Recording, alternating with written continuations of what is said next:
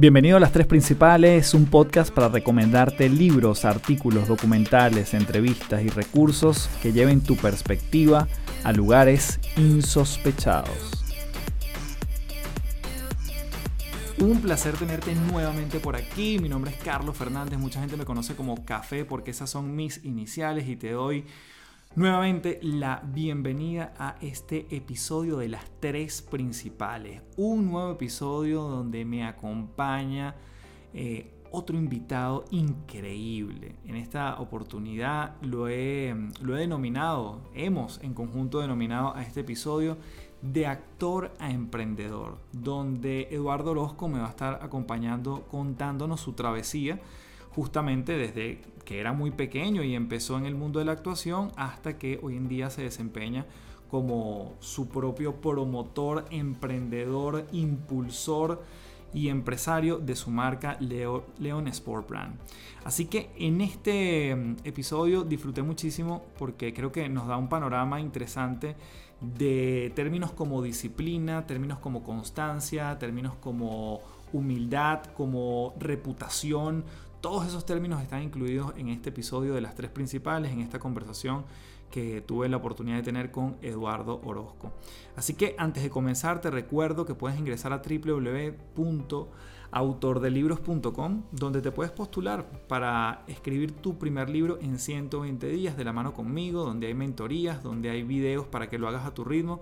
Todo lo vas a ver en esa página. Igualmente te recuerdo que el sábado 6 de junio voy a estar dictando vía virtual a través de Zoom la conferencia Metamorfosis, una conferencia y una experiencia para toda aquella persona que quiere transitar cambios en su vida, que los quiere iniciar o que está pasando por alguno, pero sobre todo mi gran término en todo esto es vivir cambios en liviandad, que no sean traumáticos, que no pasen por el sufrimiento y dejando al drama de un lado. De eso voy a estar conversando en mi próxima conferencia, 6 de junio, Metamorfosis, y toda la información la puedes descubrir en www.metamorfosisweb.com. Igualmente todos los enlaces de lo que estoy mencionando va a estar en la descripción de este podcast. Así que sin más, comenzamos con la gran conversación que tuve con Eduardo Orozco.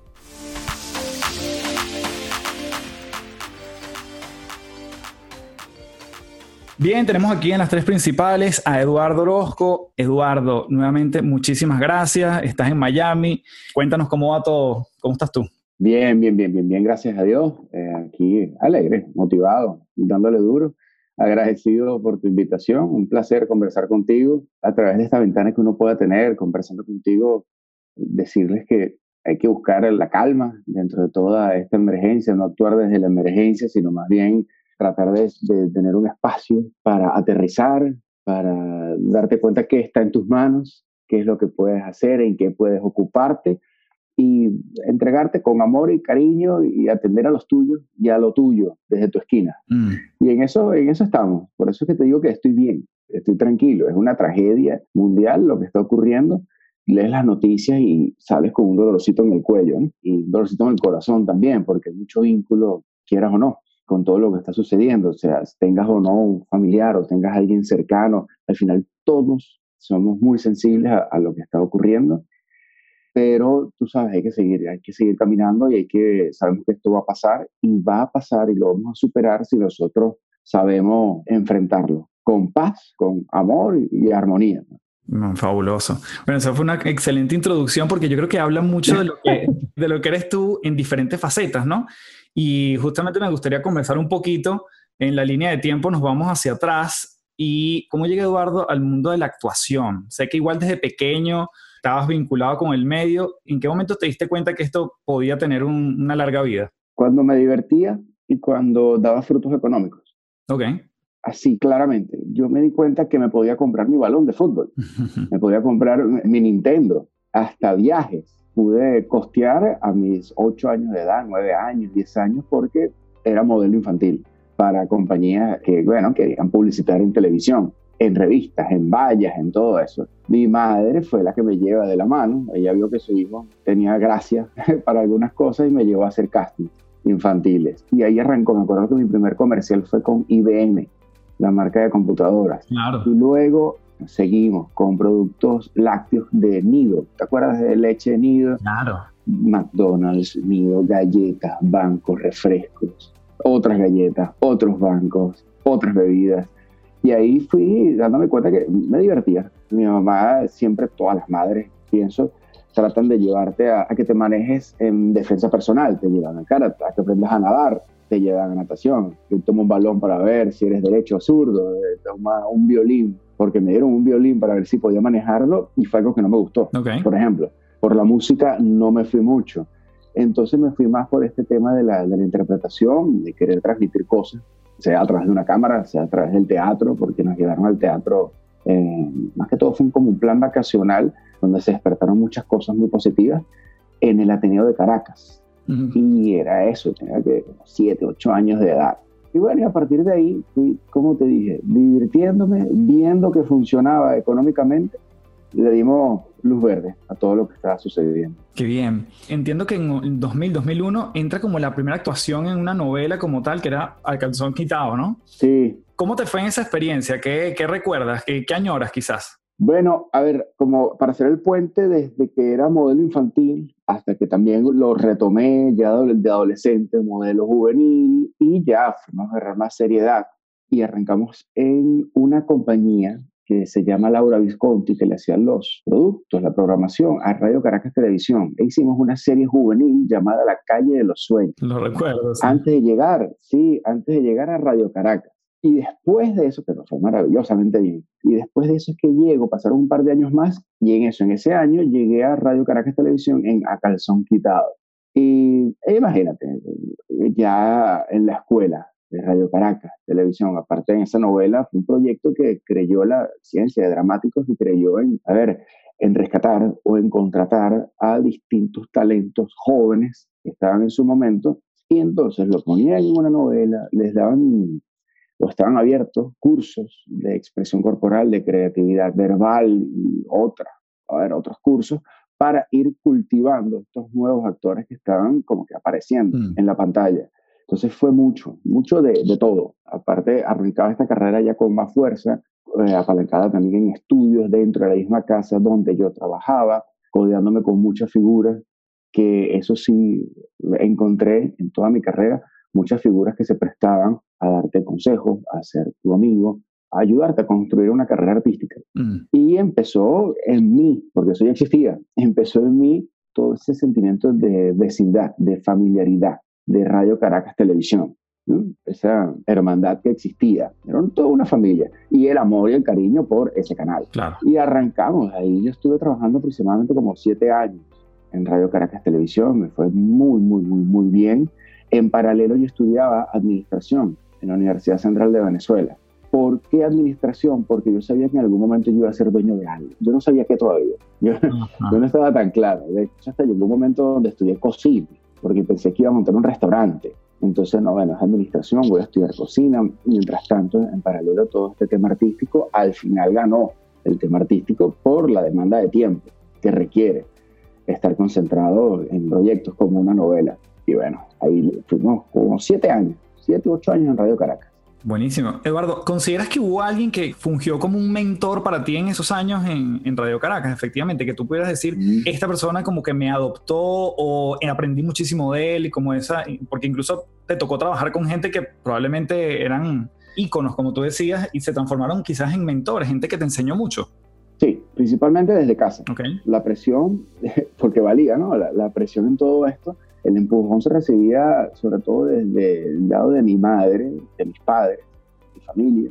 Mi hermana ya tenía una carrera un poquito que arrancó antes desde el punto de vista de la televisión y dramático, protagonista también en un par de, de ocasiones. Entonces había algo que también como que me llevaba a establecer ese compromiso. Mira, está mi familia también pendiente de lo que estoy haciendo. A mí me encanta, yo me divierto y en cada novela tuve un mentor en cada una. Mm. Eh, por ejemplo, admiraba mucho en mi primera novela, en esa serie juvenil, a Juan Manuel Montesino, que en paz descanse, que fue mi padre, en esa serie juvenil, luego en Calzón Quitado, había grandes personalidades como Amanda Gutiérrez, que fue algo increíble haber trabajado con ella. Yo sentí que ella me adoptó, me agarró de la mano, me guió, una gran, gran amiga que quiero muchísimo, Luego me consigo, por ejemplo, a Daniel Alvarado en otra novela que fue mi padre también. Y ese señor, bueno, fuimos amigos de verdad, gran, gran persona, gran familia. Luego me consigo otras personalidades ya en Venevisión, allá en Carlos Simanca, que también fue mi padre en esa novela. E, e hicimos una relación magnífica. Y en Radio Caracas Televisión estuve como por dos años seguidos realizando distintos cursos y capacitaciones con Juan Carlos Gardier. También una amistad grandiosa. Y me acuerdo que éramos ya compinches, y era un triángulo de compinches entre alumno y profesor con Luciano Alessandro. Sí. Entonces, porque ambos entramos juntos al canal, ambos fuimos juntos en una novela, después nos encontramos en otra, volvimos a ser hermanos, y aparte que éramos muy, muy amigos. Y junto con Juan Carlos Gardier tuvimos casi dos años yendo a clases con él y fue también un gran mentor, un gran guía, profesor y, amigo. Entre otras personas, hubo más, pero ahorita tengo frescos a, estos nombres. ¿Por qué crees que es necesario o sería valioso un mentor, no importa si es en actuación, en el deporte, en administración incluso? ¿Por qué crees que, suma que haya un mentor en, la vida de la gente? Primero que es gente que conoce el gremio más que tú, en el ámbito en donde estés. Y evidentemente si hay algo también de cariño, si hay amor en todo esto, va a haber siempre algo desinteresado desde el punto de vista banal, mm. sino realmente interesado en, nutrir el ambiente en donde estamos, personas que quieren dejar un legado, personas que te ven y ven un potencial y quieren más allá de eso, de lo superficial, de algún acuerdo, porque al final Juan Carlos Gardier era un profesor que le estaban pagando, ¿me explico? Claro. Pero existió el nexo emocional y el cariño y se interesó realmente en que nosotros surgiéramos, mm. que nos convirtiéramos en unos representantes del gremio artístico, que surgió esa hermandad que había. E igualmente desde el punto de vista empresarial, queremos que el gremio empresarial, del nicho, por ejemplo, desde mi punto de vista con mi compañía deportiva,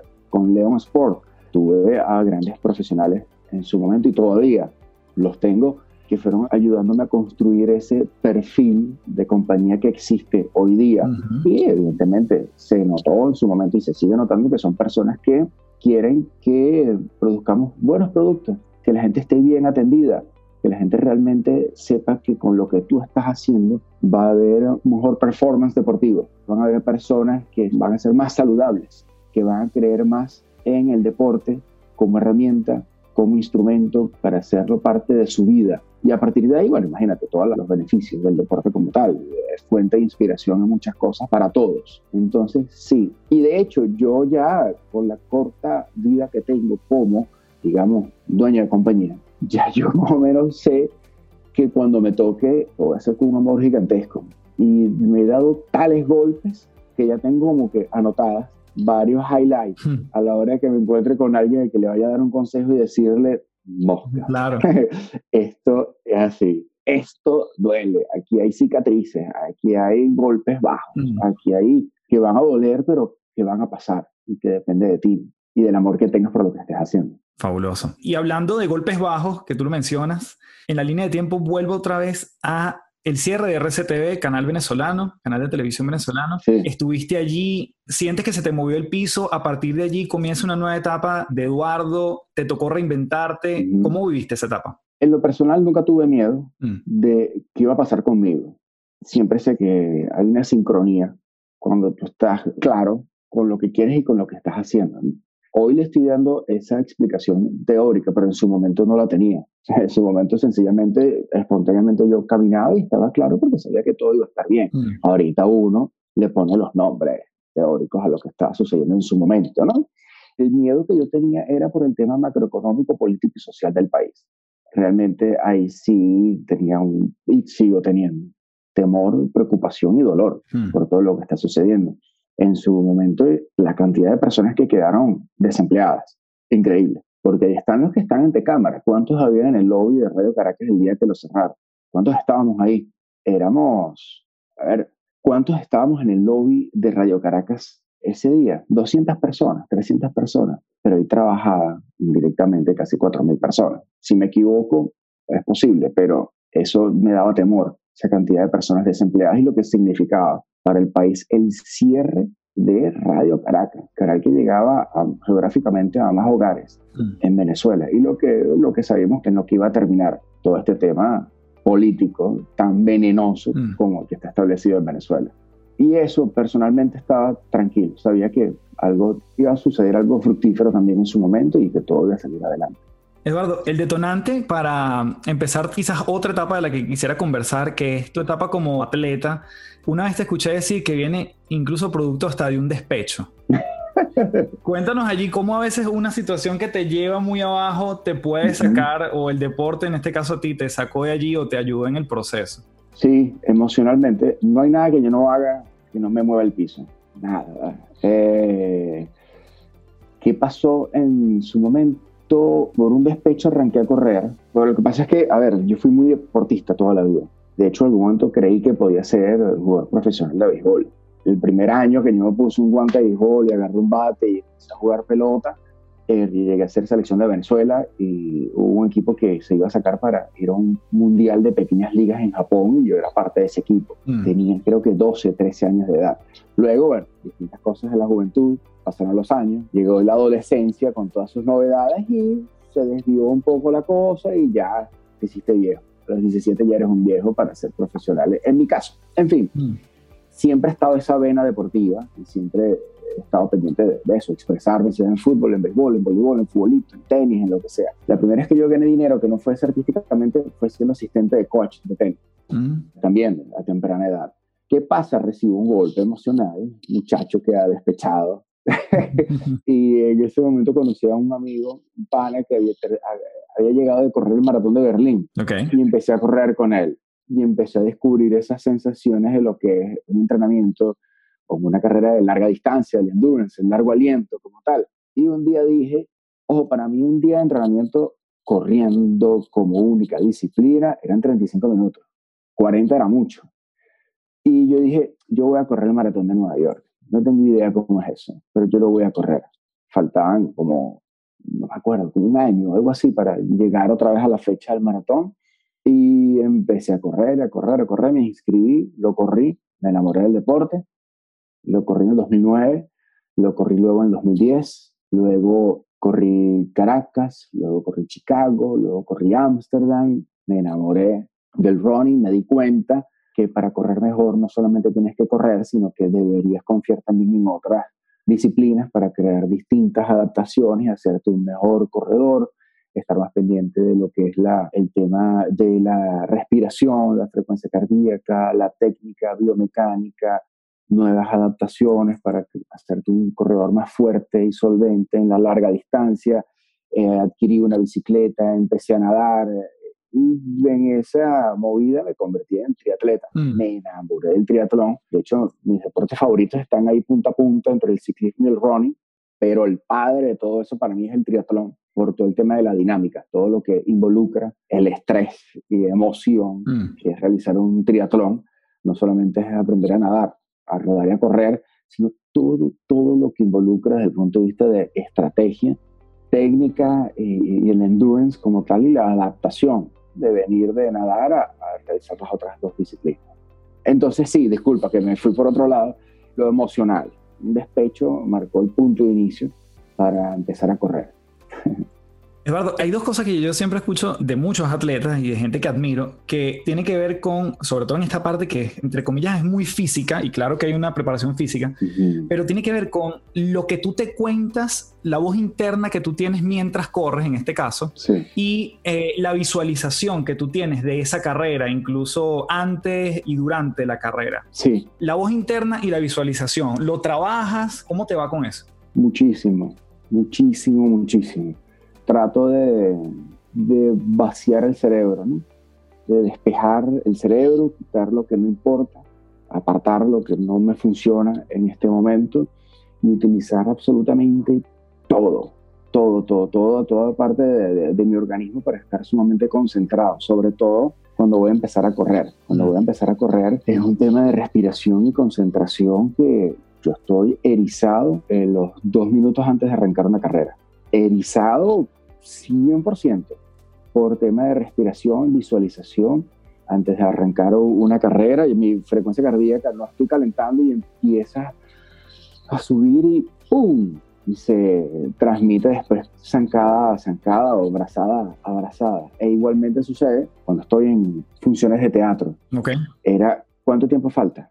Mira, en cinco minutos. ¿Cuánto tiempo falta? Mira, ya en dos minutos. Yo me apartaba, mm. cinco, dos, tres minutos antes, y era solo en una esquina a realizar mi terapia de respiración y concentración para entrar con todo. Mm. Y después, bueno, se va canalizando toda esa frecuencia y todas esas emociones. Y durante una carrera, bueno, imagínate, como Rocky, cuando decía no duele. Claro. ¿Qué te cuentas cuando estás corriendo? ¿Qué te dices cuando a veces, me imagino que te ha pasado que el cuerpo, entre comillas, no te da más y tú, ahí la mente cobra protagonismo? Bueno, ya desde hace unos años para acá, a ver, hago un llamado a los que no están. Mm, mira qué interesante. A los familiares que no están, a los que están sufriendo más que yo, a mi madre que no está, mi hermana que estaba sufriendo con cáncer por tantos años, y trato de rendirles un tributo, trato de, a ver, de honrarlos, mm. no solo en la carrera, en un, en un esfuerzo físico como tal, sino en la vida, en las noches, cuando estás tratando de apagarte y el cerebro empieza solo a traicionarte un poquito, y a, estresarte con todas las obligaciones, con todo lo que está sucediendo, con toda la emergencia mundial, con toda la emergencia que cada quien tiene en sus casas, con todo lo que tienes que hacer, levantar como inmigrante, como, qué sé yo, como integrante de todo este mundo, con todas las responsabilidades y miedos que dan. Mm. Mira, trato de rendirle homenaje a, los que no están haciendo, pensando en ellos, pensando en su esfuerzo, pensando en lo que me toca y sabiendo que, que también que esa conciencia de que se va a superar que tranquilo, tú preocúpate de, realizar tu, tu, plan de trabajo, de no actuar improvisadamente, de no actuar desde la emergencia, sino tú lo vas a poder resolver. Y en eso han pasado dos minutos desde que te respondí, pero en eso han pasado diez zancadas más. Claro. Han pasado cuatro, cinco minutos nadando. Y de repente, chamo, se me olvidó el miedo que tenía en el agua, se me olvidó el dolor que tenía en la cadera, cuando estaba corriendo, se me olvidó el dolorcito en la rodilla, se me olvidó que yo tenía hambre y no tenía comida conmigo en la bicicleta y estaba preocupado. Entonces eso te estresa, porque hice un mal cálculo de la comida durante la, durante la competencia. Entonces, ¿y ahora qué va a pasar? Ah, tú tienes que hacer lo que estás haciendo. Entonces sí, esto va a pasar, esto lo, voy a lograr y es tratar de respirar, respirar, concentrarte y enfocarte. Ahí de repente te das cuenta que un dolor no era la gran cosa de un pequeño malestar que te está avisando el cuerpo que, mira, no estoy tan cómodo, mm. a ver cómo vas a hacer, a ver cómo vas a hacer porque este es el ritmo. Eh, busca la comodidad en esto.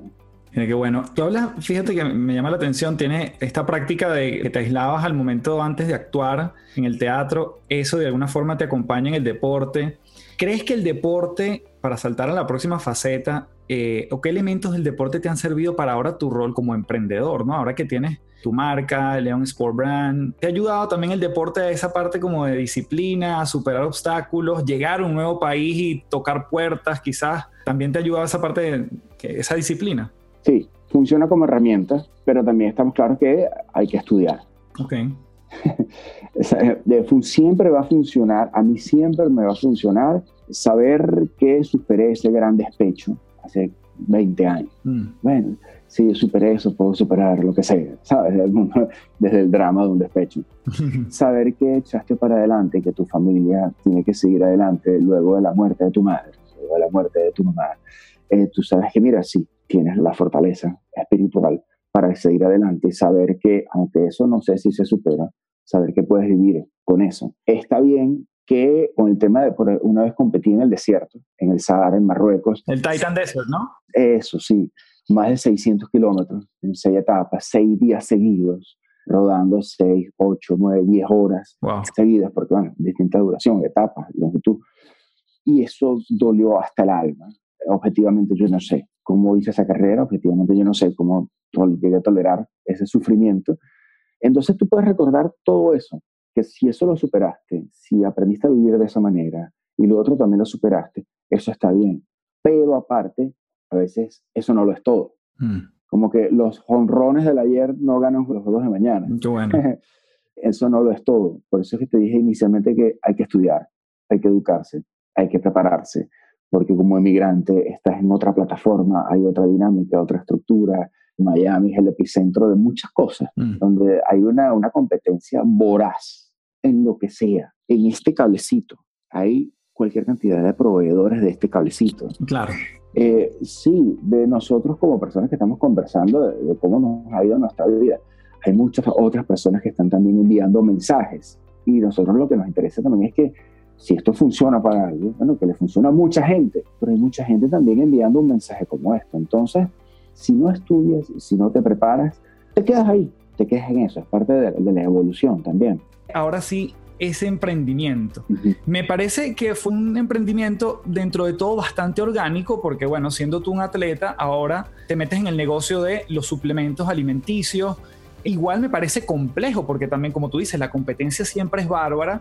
Introducir una marca nueva en un país, bueno, donde la oferta abunda. ¿Qué te llevó a emprender en ese nicho específicamente? Excelente pregunta, eh, eh, porque no, como te dije anteriormente, yo sabía que iba a ser dueño de algo, pero no sabía qué todavía. De hecho, la marca existía, el logo existía y todavía no estaba como creado el, producto como tal. Nos vamos por la nutrición deportiva, porque como deportista me di cuenta que, chamo, yo no encontraba el producto que yo quería. Yo no encontraba el producto que yo necesitaba de verdad. Había muchas mezclas, había muchos productos bellos y con una gran valla publicitaria, con grandes personalidades apoyando esas marcas. Pero cuando tú volteas el producto y leías la etiqueta, esto no, no, tiene una gran sorpresa. Mm. Esto no, no, tiene grandes ingredientes. Yo no veo que haya un balance como tal. Para esto, entonces me como un chocolate. para esto, entonces, sí, para esto hago yo algo rapidito y me lo llevo y, ya, no tengo que... ¿Dónde está la, la magia de los productos que existen actualmente? No quiero decir que lo que existía no servía, habían cosas que por supuesto funcionaban, pero me di cuenta que, bueno, particularmente yo no encontraba lo que yo quería. Yo no encontraba un producto rico en sales minerales balanceadas como las que creamos en Leon Sport. Entonces, por eso fue que nos fuimos por la parte nutricional. Y pienso que la gran, gran, gran ventaja de Leon en su nacimiento es que yo ignoraba y no quería ni siquiera prestar la atención al gran mercado y la competencia voraz y brutal que existía ni tampoco investigué mucho mm. en los riesgos y nada que era esa montaña para poder tener un espacio en el mercado. Mm. No, sencillamente creí en lo que estábamos haciendo, me encantaban mis productos, me enamoré de una manera increíble de lo que estábamos haciendo y se creó, de hecho, en seis meses teníamos tres productos, página web, carrera particular y ya por los nexos que teníamos, teníamos ya una distribución garantizada en Venezuela en su momento. O sea, todo sucedió porque en ese momento existía una sincronía brutal desde León Sport. Y es eso, creamos, particularmente pienso que creamos lo que no existía. Mm. Y tenemos productos dentro de nuestra magnitud o tamaño, tenemos productos que se le pueden parar al lado al producto nutricional más grande que existe en el mercado. Te lo digo con toda la, la seguridad. Y es eso, no evalué mucho quiénes eran mis vecinos, sencillamente yo me encargué de construirlo a esta marca deportiva. Bueno, y creo que puede ser uno de esos aprendizajes que tú decías como los highlights que le recomendarías a alguien, ¿no? Eh, sí. Evalúa con quién estás compitiendo. sí, sí, sí, sí. Hay algo evidentemente. Después, bueno, estás en un sitio, mira, déjame ver, y evalúas, y ves, y lo otro. Pero, loco, yo creería que ahorita después de cinco años de la fundación de León, a veces pienso que yo debería rescatar a eso que sucedió hace seis años, mm. esa alma como tal, porque llega un punto, no sé si es porque la responsabilidad es mayor y la complejidad de la estructura es mucho, mucho más grande, a veces la, dinámica, las tareas diarias de todo esto te hacen separarte un poquito del alma mm. de la compañía. ¿Sabes? Porque a veces te conviertes en una persona que resuelve los, problemas y que está todo el día realizando tareas y tareas y tareas. Y sí, yo pienso también que, es un momento de transición donde empiezas a delegar que lo estamos haciendo. Mm. Y hay personas que ya se están encargando de esas pequeñas tareas que en un principio las aprendí ayer yo a hacer absolutamente todas. Yo conozco absolutamente todos los departamentos de la compañía. Pero sí, no hay que ver tanto para los lados pensaría yo. Lánzate y construye porque así se parezca algo, eh, que se parezca por coincidencia, pero siempre va a tener ese pedazo de ti, se va a tener el, alma tuya en toda la filosofía de la marca y, y hasta en una tabla nutricional. Claro. Además que tú siempre lo mencionas, alma de león, ¿no? Eduardo, cuando mm, llegas a Estados Unidos, tú sientes que, bueno, porque claro, en Venezuela estando y, con una marca, tú puedes decir, bueno, eh, probablemente haya muchas más puertas que puedan abrirse. Mm. Llego a un lugar, tú sientes que comenzaste desde cero a, introducir esta marca. Eh, ¿Qué fue lo más difícil combinando el emprendimiento con el proceso migratorio? Súper cero, mm. súper cero. De hecho, porque en su momento León, eh, a ver, estaba integrada por otra persona, por otro grupo inicialmente que garantizaba una distribución ese grupo en su momento se separa por sus razones y las respeto todas y existe un cariño con el antiguo inicial socio León, pero yo quedo absolutamente solo con productos sin tener una distribución o una capacidad de venta o de comercialización. Y a mitad de camino me he obligado a venirme para el país, en algo bastante positivo, porque me aprueban ya la residencia eh, y tenía que venirme para el país. Y entre todo ese contexto, me vine a empezar a establecer mi vida como primero personal, como inmigrante, a tratar de ser alguien en este país desde absolutamente todo punto de vista, porque inicialmente yo había venido hace nueve años contratado por Telemundo y era, era otra cosa, era otra dinámica, era otra responsabilidad. Era integrante de un equipo que pertenecía, bueno, a este gran canal de televisión, a esta gigantesca plataforma audiovisual. Pasaron dos años, luego yo con León me regreso a Venezuela y cuando me regreso a Venezuela es que ocurre este quiebre que te estoy diciendo. Y cuando tengo que venir nuevamente a Estados Unidos es con un contexto totalmente distinto. Mm. Como emigrante, arrancar de cero con una compañía que tengo que rescatar. Claro. Que tengo que rescatar. No, no tengo ni un solo cliente, donde tengo una marca muy bonita, que tiene una filosofía grandiosa, pero tengo que llevar este mensaje y tengo que llevar este producto a terceros. ¿De qué manera? Sean clientes, sea una red de comercialización. Y, uff, ¿qué, o sea, ¿qué no pasé? ¿Qué historias tengo en todo este crecimiento? Gracias a Dios tuve muchas manos amigas que confiaban en lo que estaba sucediendo. Capaz no confiaban en León como marca, pero mm. confiaban en Eduardo Alonso. Claro.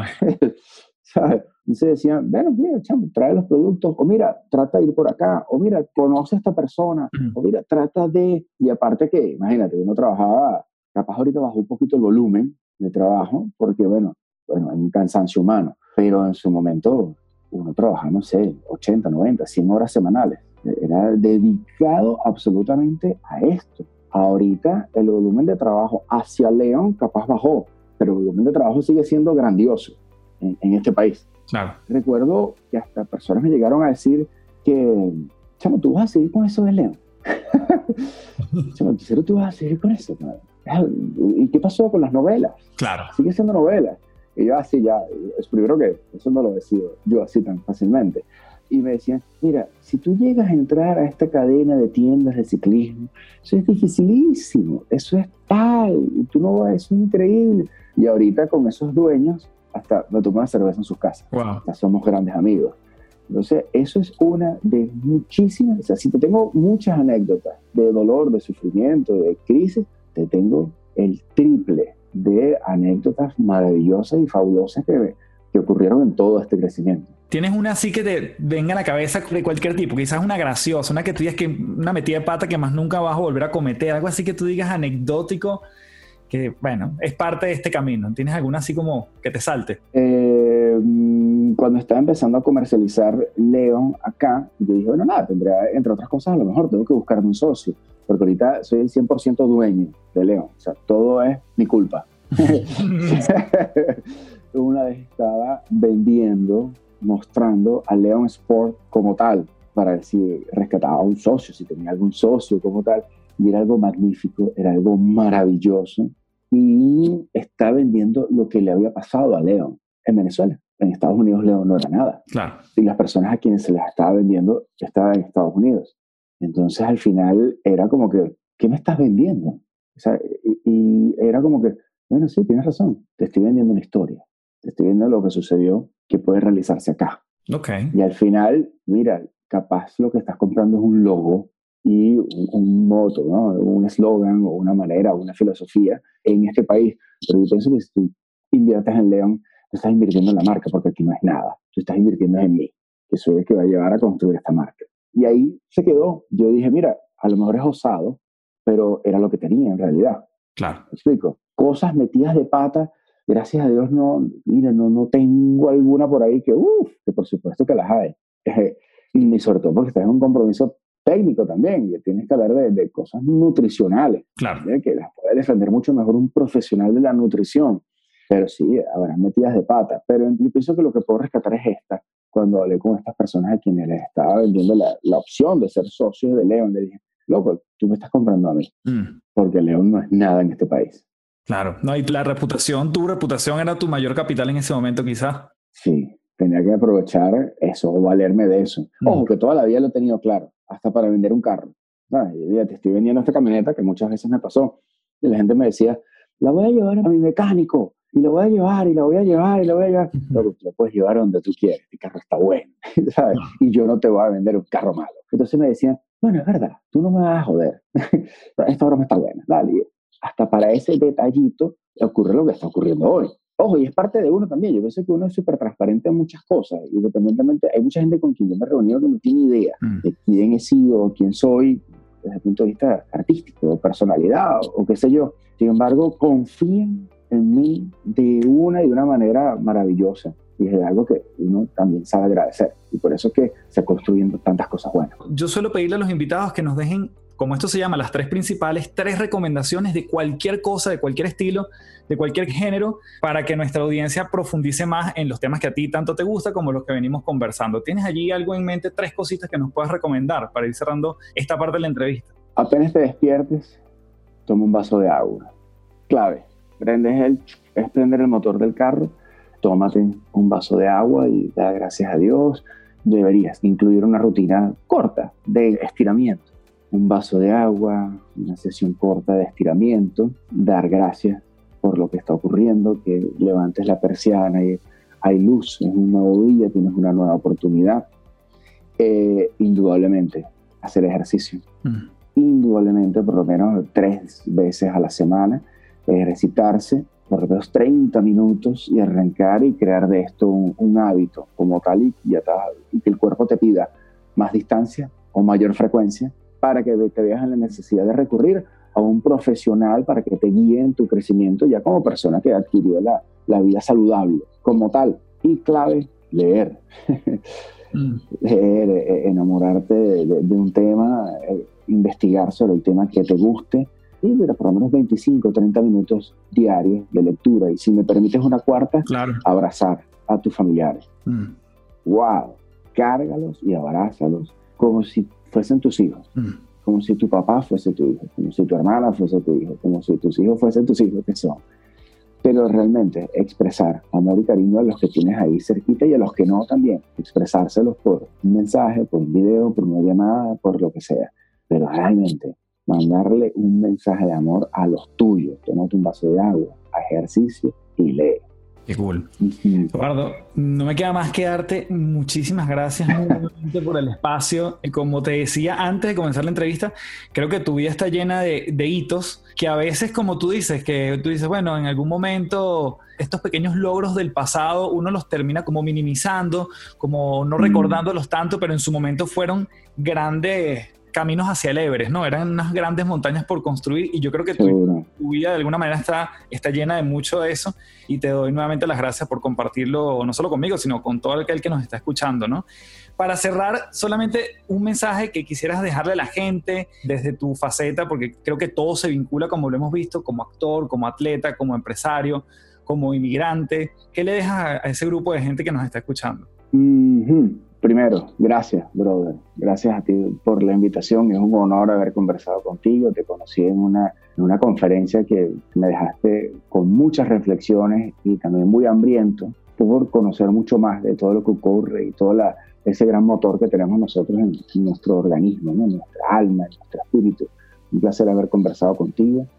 ¿Y qué puedo decir eh, a todas las personas que nos escuchen? Chamo, fe, fe, de verdad, créanselo, créanselo Ustedes son buenos, ustedes tienen la capacidad, ustedes son talentosos, háganlo con amor, construyan y no se cansen. Y si se cansan, descansen, pero no desistan. Esto es un trabajo de larga distancia. Una, siempre que estén en un negocio y, bueno, tengo año y medio en esto y nada. ¿cuánto tiempo tienes que invertir para ser profesional en una carrera universitaria, por ejemplo? Son cinco años. Y al salir de ahí, no es que sales con un trabajo y ganando plata. No, pasan tres, cuatro, cinco años más para tú lograr una madurez en la carrera universitaria. Entonces, ¿cómo vas a esperar que en año y medio tú tengas un negocio súper fructífero? No se presionen con todos estos grandes éxitos que tú ves por las redes sociales. Sabes que en año y medio, en medio año, en dos años son billonarios. Hay casos de casos, por supuesto, pero no. Cada quien tiene su tiempo, cada quien tiene su momento. Construyan, enamórense de lo que están haciendo y crean en, ustedes, que todos tenemos una, una capacidad especial. Un millón de gracias, Eduardo, por estar en las tres principales. Nos despedimos. Gracias a todos por quedarse. Y bueno, aquí te siguen por las redes, algún, tu página web, un último contacto donde la gente pueda saber más de ti. Edu Orozco 11 por Instagram y vayan a ver la página web de León Sport. Está muy cool. León, que no quedó claro, es una compañía deportiva que se especializa en desarrollar eh, soluciones nutricionales porque resuelve, es una gran solución, una gran opción nutricional. León Sport y estamos estrenando una página web en estos días y creo que está preciosa. Vayan por allá y lean los blogs, que hay muchas personalidades muy interesantes también y un fuerte abrazo y gracias nuevamente, brother. Nos vemos pronto. Vale, un abrazote. Igualmente.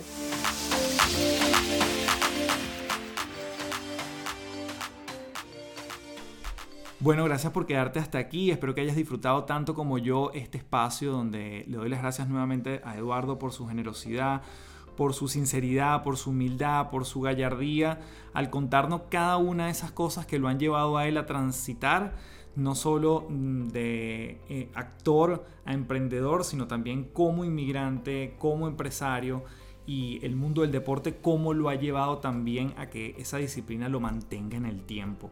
Así que te doy las gracias nuevamente por llegar hasta este punto del programa. Te recuerdo las coordenadas para seguirnos viendo. Arroba Café del Éxito en Instagram, www.autordelibros.com para que revises toda la información. Si está en ti dejar una huella en el mundo a través de la palabra escrita y escribir tu próximo libro o tu primer libro de hecho en los próximos 120 días.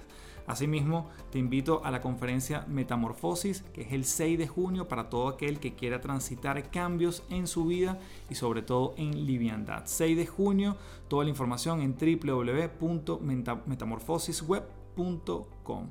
Nos seguimos viendo y nuevamente déjame tus comentarios, bien sea por Instagram o en alguna de las plataformas donde se puedan dejar comentarios como Apple Podcast, qué temas te gustaría seguir escuchando aquí en las tres principales, así como quizás qué invitados nos sugieres invitar, eh, valga la redundancia. Si tienes además el contacto, nos facilitas muchísimo el trabajo también de producción para llegar a estas increíbles personas y agregarte valor finalmente a ti.